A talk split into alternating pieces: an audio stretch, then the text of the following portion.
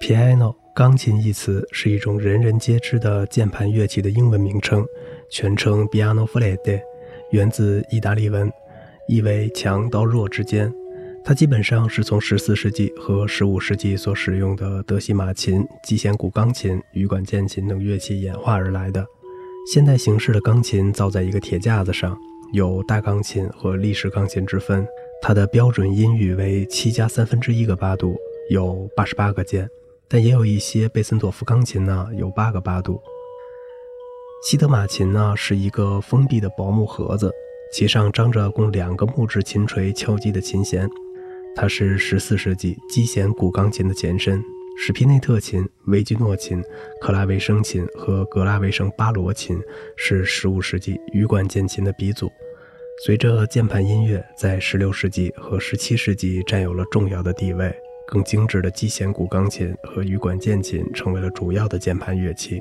制造钢琴的灵感来自于击弦古钢琴的动作机制和羽管键琴厚实的音流。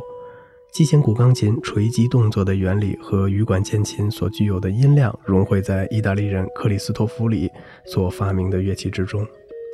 克里斯托弗里的乐器于1709年首展于佛罗伦萨。它被称之为 Gravicembalo Colombiano e Flede，意思呢是既能发出强音和弱音的羽管键琴。它现存最早的钢琴造于1702年，现在藏于纽约大都会博物馆。克里斯托弗里的构思又被德国管风琴制作家齐尔伯曼所采用。他对这种新乐器做了进一步的改革。在18世纪最后25年和19世纪的上半叶，钢琴的构造在奥地利。英国、法国以及后来的美国得到了迅速的发展。最受欢迎的钢琴是由齐尔伯曼的门徒施泰因所制造，他改进了齐尔伯曼的设计。当钢琴厂从奥格萨堡迁到维也纳后，施泰因钢琴又做了进一步的改进，采用了被称作维也纳动作机的装置。莫扎特在1777年用的正是斯泰因的维也纳动作机钢琴，他还熟悉并弹奏了安东·瓦尔特所制造的钢琴。且自己就拥有一台。某些音乐学家认为应该用这种钢琴的复制品来再现海顿、莫扎特和早期贝多芬的钢琴音乐。莫扎特对施泰因钢琴和瓦尔特钢琴的喜爱，使其他键盘乐器的重要性有所降低。这些乐器的作用只有在产生特殊效果和历史趣味方面才得以发挥。不断改进的这种乐器，最后只简单的称作钢琴或大钢琴。因为它的长度和宽度都有了增加。1709年，克里斯托弗里展出了第一架钢琴。1777年，莫扎特开始使用钢琴。这段时期决定了钢琴演奏和作曲的未来。巴赫熟悉这种乐器，但他宁愿用羽管键琴和击弦古钢琴。海顿本质上不是一位键盘音乐家，即便如此，当他创作他的晚期作品时，他还是注意到了钢琴的广泛应用。莫扎特这位才华横溢的演奏家和大胆的改革者，二十一岁时就开始使用钢琴，而且在音乐会上他就只用钢琴。他把钢琴的进步和长处铭记于心，由此创作出了他大部分的键盘音乐。而且贝多芬放弃了莫扎特所用的那种轻动作级的钢琴，代之以更重的英国罗布德伍德钢琴。但他在他的有生之年，并没有看到其音域扩大到了目前的七加三分之一个八度的键盘。从贝多芬的时代到今天，作曲家的需要加上乐器制造家的聪明才智，创造出了越来越令人满意的钢琴。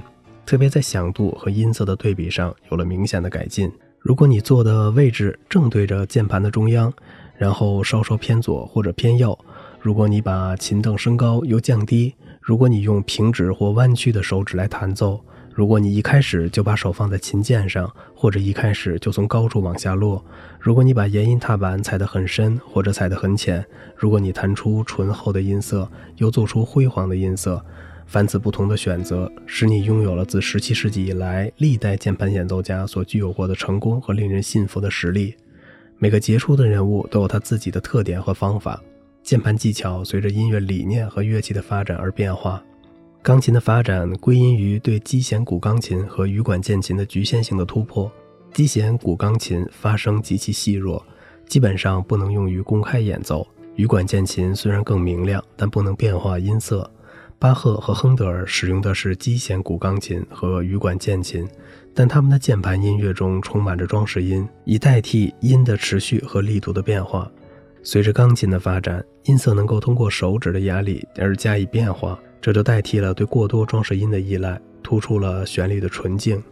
巴赫的儿子卡尔·菲利普·埃曼努埃尔·巴赫提出了如歌的演奏风格，并声称要在键盘乐器上歌唱。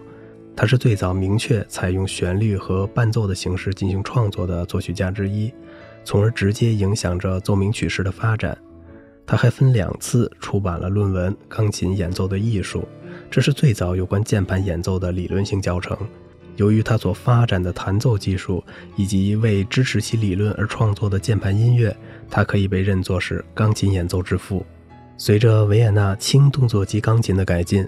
海顿和莫扎特能够确立奏鸣曲式的结构模块之一，个性化旋律从背景中清晰地凸显了出来。虽然莫扎特更广泛地使用钢琴，而较少使用更早期的键盘乐器，但他继承了羽管键琴的键盘控制风格，轻柔且紧凑，不时带点华彩效果。克莱门蒂在他关于音质、速度独立于伴奏的旋律的音乐理论中，追随着海顿和莫扎特。他的《艺术金良》是一部键盘弹奏技术的圣经。他还提出了一种系统的方法来加强弱指的力量。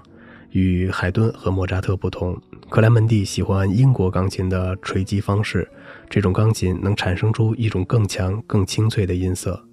贝多芬也喜欢用更重的英国钢琴，他是一个奇特的演奏家。他追求音乐中洪亮的乐音，而不是雅致的东西，并要求从深刻的情绪中产生出急促的音色。他的同代人冯·韦伯和车尔尼也支持贝多芬充满着革新精神的强有力的弹奏和表达方式。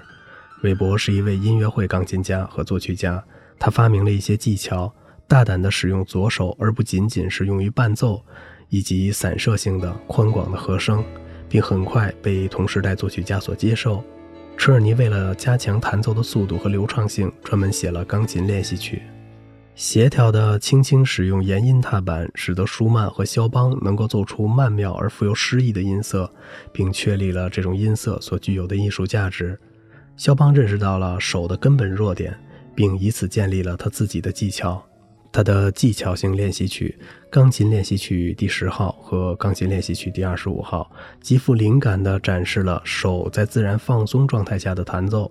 另一位钢琴家塔尔贝格获得了一种非同寻常的能力，可以使钢琴听起来像在唱歌。这给门德尔松得以启发，使他在许多首无词歌中表现出了旋律的力量。李斯特继续沿着肖邦的道路前进，但他追求更强烈的音色。他在键盘边做得更高，以便于加大肩和臂自由下落的力量。他通过使用延音踏板，使他的手解脱出来，进行下一次击键。他在十二首超级练习曲中融进了他的这些革命性思想，增强了音量。为了支持李斯特及其追随者的气势磅礴的演奏风格，钢琴制造者们给琴键增加了数盎司的阻力。对李斯特的直接追随者而言，技巧本身变得更重要了。而音量的增强常常是以损失丰富的音色为代价的。勃拉姆斯为了内在的动机而避开了外在的华丽，他的音乐中极少出现单纯技巧的装饰。他在技巧上做出的贡献来自于一种协调一致的音乐语言，歌声与和音、和弦及结构成辅调性的交织。他的五十一首练习曲向钢琴家们表明了加强手指力量和独立性的必要技术，以支持他自己的观点。在李斯特时代之后，曾对杂琴者进行过反击，开始实行一种受到约束的风格。勃拉姆斯的作曲特点一般的使他置身于这些极端的声音之外，正如19世纪的那些伟大教师所做的那样。柴可夫斯基回复到了一种折中的观点。接着呢，莱谢蒂斯基和艾菲利普·弗朗克又重新采用有力、流畅的技巧来表达严肃的音乐思想，并给这种技巧以新的尊严。